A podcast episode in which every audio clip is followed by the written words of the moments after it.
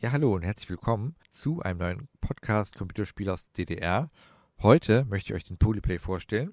Der Polyplay ist der einzige Videospielautomat der DDR und er verdankt seine Existenz eigentlich dem Willen des Politbüros. Es gestaltet sich schwierig in der IT-Industrie äh, etwas zu entwickeln, weil dort ein, ja, ein Mangel herrschte. Und äh, die Staatssicherheit hat aber eine Idee. Das Kartell diente sozusagen als heimpolizeilich operativen Rahmen zur Unterstützung der lokalen Wirtschaft und beeinflusste wesentlich die Entwicklung des Prototypen. Zur Serienreife gebracht und produziert wurde der Automat im FEB-Kombinat Polytechnik und Präzisionsgeräte in der Karl-Marx-Stadt, heute Chemnitz. Und auch in DDR gab es einen kritischen Blick auf das Medium. Bei den insgesamt 16 bekannten Spielen ist das Bemühen erkennbar, sich von, der, sich von den brutalen Spielen ähm, aus dem Westen zu unterscheiden. Also sie wollten jetzt keine Shoot'em-Ups oder so. Das wurde das mit militärischem Hintergrund, das wurde zurückgezogen. Und ähm, ja, vom Polyplay wurden bis zur Wende 2000 Stück produziert und für ca. 30.000 DDR-Mark verkauft. Damit wurde Polyplay ein wirtschaftlich auch zum Erfolg, aber es war halt ein Haufen Kohle. Ne? In DDR wurde er vorwiegend in öffentlichen Einrichtungen wie Freizeitheimen, Gewerkschaftsbundes oder auch als Beweis aufgestellt, dass die DDR selbst in der Hightech-Unterhaltung Westniveau hat. Ja, was nicht ganz zutraf, weil ich meine, äh, zu der Zeit gab es schon andere Videospielautomaten in der BRD, aber das ist ja egal. Trotzdem hatten die einen eigenen, was ich ganz cool fand und hatten praktisch den Staat, der es förderte, während man in der BRD eher versucht hat, oh, das als ähm, Gefahr äh, wieder zu deklarieren und die Videospielautomatenhallen wieder zu schließen. Genau, die Spieler nahmen den Automaten trotzdem dankbar an. Ähm, er bot hier der Rummelplätze eben auch in den Ferienorten und Ferienfreizeiten die Möglichkeit zu spielen äh, war etwas anderes als die im Westen ausrangierten Videospieleautomaten. Ja, wer im Detail äh, wissen möchte, wie das alles damals abgegangen ist, dem empfehle ich den Artikel Geheimdienstspiele von Jens Zirpens. Äh, zum Beispiel findet man den auch in einer Ausgabe vom Computerspielemuseum Berlin, Gameskultur in Deutschland 20 Meilensteine. Ja, Jens Zirpens, wer war das? Ist Jahrgang 85, er schloss 2009 ein Studium in Potsdam als Diplomarchivar ab und er ist Mitglied des Vereins zum Erhalt klassischer Computer e.V. sowie der Freien AG Mediengeschichten und beschäftigt sich in seiner Freizeit mit der Geschichte und Rezeption von Computern und Videospielen. Seit 2013 ist er als Sachbearbeiter für Digitalisierung in der Abteilung Archivbestände des BSTU tätig. Da ähm, erfährt man alles, wie es begonnen hat. Und zwar, äh, das Datum kann ich euch verraten. Und zwar begann es am 9.12.83 mit einem Bericht des GMS Martin, genau, weil Martin wohl eine Beratung beim Sportgerätewerk beim Karl-Marx-Stadt mit beobachten konnte, wie sie ähm, über die Möglichkeit von Produktion von Spielgeräten sich überlegt haben. Und genau, im Detail könnt ihr das dann dort nachlesen. Ja, was für Spiele gab es auf dem Polyplay? Da gab es zum Beispiel einmal diesen äh, Schmetterlingsfang, also über einer Blumenwiese gaukeln Schmetterlinge ziellos umher. Ein lustig verschmitzter Maulwurf stellt ihn mit einem Schmetterlingsnetz nach.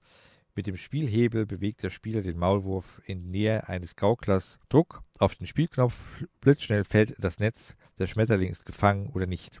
Der Maulwurf kann wählen zwischen drei Arten von Faltern unterschiedlichen Farbe und Wert. Die Trophäen erscheinen am unteren Rand des Bildschirms. Die Spielzeit beträgt drei Minuten. Genau, das ist, äh, ich gerade aus den Originaldokumenten vor. Also die besitze ich nicht, Originaldokumente. Auch die findet man eben in diesem Archiv und sind eben auch abgedruckt in diesem besagten Handbuch vom Computerspielmuseum äh, Berlin. Genau, was war noch äh, drin? Die Hirschjagd. Hirschjagd ist ein stark gelichteter Wald. Zwischen Bäumen taucht ein kapitaler Hirsch auf. Steht so da, Kapital ist auch lustig. Der von einem Jäger mit schussbereitem Gewehr verfolgt wird. Also es war der einzige Shooter. Man wollte eigentlich weg von diesem äh, Militärspielen äh, und ähm, die es im Westen gab ne, und diesen gewaltfälligen Spielen, aber ein Hirsch erschießen war ähm, okay. genau. Also als Jäger versucht man eben an der beliebigen Stelle im Wald den äh, Hirsch zu treffen. Der Druck auf den Spielknopf löst den Schuss aus. Unser Hirsch hat aber einige Chancen, nach Programm, damit er nicht so schnell erlegt wird. Der Jäger kann natürlich nicht durch Bäume schießen, er muss um sie herumlaufen, seine Geschosse fliegen nur horizontal, die Schussweite ist begrenzt. Zehn Patronen hat der Jägersmann, trifft er, gibt ihm der Computer eine neue. Der Computer entzieht ihm eine Patrone, wenn er 13 Sekunden keinen Schuss abgibt, ist die letzte Patrone verschossen, ist auch das Spiel vorbei. Die Anzahl der Treffer entscheidet. Genau, und dann gab es äh, sozusagen die Pac-Man-Variante. Äh, also ähm, das hat man eben gesehen, wie toll im Westen da Pac-Man funktioniert und wollte natürlich nicht auch Pac-Man machen, sondern hat auf die Kinderserie Nupagadi oder Hase und Wolf ähm, zurückgegriffen und hatte eben dann Hase und Wolf drauf. In einem Labyrinth steht saftiges Gemüse, ein Hase tut sich daran gütlich, jedoch ein Wolf hat Meister Lampe erspäht. Dieser Wolf vermag den Hasen stets auf dem kürzesten Weg zu fangen. Der Hase lässt neben seiner Mahlzeit Isigrim nie aus den Augen. Das Leben des Hasen hängt ab von der Umsicht und Geschicklichkeit des Spielers, der ihn lenkt. Maximal 20 Sekunden hat der Hase Zeit, Obst und Gemüse aufzufressen. Überlebt er diese Spanne, hat aber noch nicht alles gefressen, wird er wegen Erschöpfung aus dem Rennen genommen. Das Spiel wird dann mit dem nächsten Hasen insgesamt drei fortgesetzt. Ein guter Hase kommt auch ins Spiel, wenn der Vorgänger vom Wolf gefangen wurde. Hat der Hase innerhalb des Zeitlimits aber alles abgefressen, bleibt er im Spiel und das Programm beginnt neu. Ihm steht jedoch nun zwei Wölfe gegenüber. Nur mit viel List kann Meister Lampe noch entkommen. Gelingt ihm das Kunststück, nochmals alles abzufressen, hat er sich gegenüber drei Wölfen zu behaupten, und viele Wölfe sind bekanntlich des Hasens tot. Also, alles klar. Ist was doch. Ja. Ähm, Hase und Wolf, Nupagadi, genau. Dann, was gab es noch? Winterdisziplinen, ähm, Skifahren, Sport, waren DDR auch ähm, ganz gern gesehen und waren auch äh, Größen da. Also Slalomlauf als Spiel dabei. Ein Slalomläufer will einen Slalomhang mit Toren in kurzer Zeit bewältigen. Mit dem Spielhebel beeinflusst man den Slalomläufer, dass er möglichst elegante Schwünge ausführt. Dadurch verlangsamt er etwas die Fahrt und der Lauf wird überschaubarer. Also der Lauf endet, wenn das Ziel erreicht ist, aber auch dann, wenn ein Tor ausgelassen oder die Begrenzungslinie überfahren wird. Beim nächsten Lauf berücksichtigt der Computer den Leistungsstand des Wettkämpfers. Er verengt die Tore, wenn das Ziel erreicht worden ist, oder erweitert sie, falls der Läufer vorzeitig aufgegeben hat.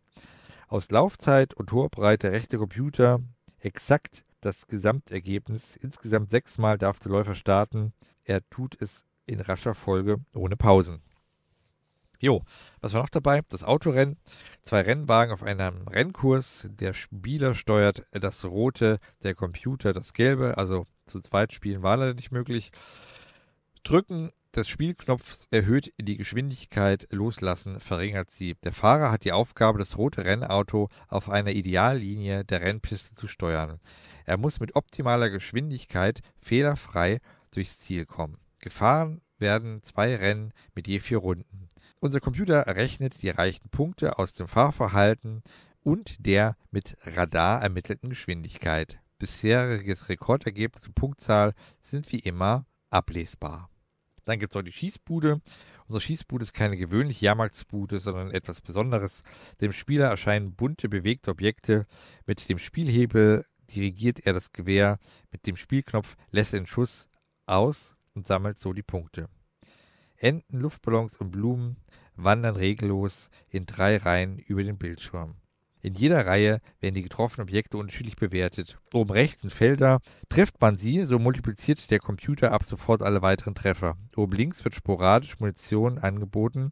Trifft man das Feld im richtigen Moment, so erhöht man den Vorrat, der immer am unteren Rand angezeigt wird. Verfänglich können die in der untersten Reihe fliegenden Enten werden. Hin und wieder löst sich eine aus der Reihe und fliegt in Richtung Munitionsdepot. Verfehlt man sie, so vernichtet sie auftragsgemäß acht Patronen. Zu Ende ist das Spiel erst, wenn sie in der Hitze des Jagdfiebers verpasst haben, rechtzeitig Munition nachzufassen. Und last but not least, klingende Symbole. Am oberen Spielfeldrand eine Folge von Symbolen. Jedem Symbol ist ein spezieller Ton angeordnet. Nach kurzer Reaktionszeit erlischt die Symbolanzeige Fragezeichen erscheinen. Der Spieler muss nun mittels Spielhebel und Spielknopf die erloschenen Symbolabfolge reproduzieren, also das Nachmachen. Da gab es im Westen auch so ein Spiel mit so Leuchtdingern, die mal auf so eine Melodie gespielt haben und in verschiedenen Farben geleuchtet haben. Da musste man das nachspielen, aber ich habe vergessen, wie das heißt. Ich glaube, es war von MB. Ja, können wir gerne im Kommentarfeld äh, schreiben. Und so ähnlich ist es halt dort auch. Also man muss sich praktisch die Symbolreihenfolge merken und die nachmachen.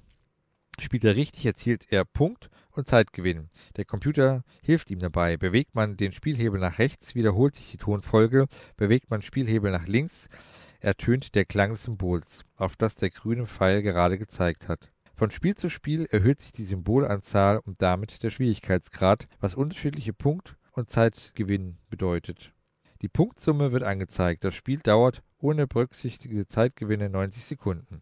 Genau, das war sozusagen aus dem Werbeprospekt oder der Anleitung von Heimelektrik und der Stammbetrieb war die VEB Polytechnik Karl-Marx-Stadt.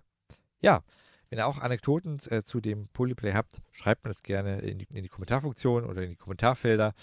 Genau, und ich kann ja nochmal die Daten des Kataloges des Computerspielmuseums äh, Berlin äh, dalassen und dass ihr diesen Katalog auch mal holt und diesen Artikel über den Polyplay auch detailliert nachlesen könnt von Jens Zirpens. Alles klärchen. Bis dahin. Sia, ciao, ciao, macht's gut, ahoi und bis bald.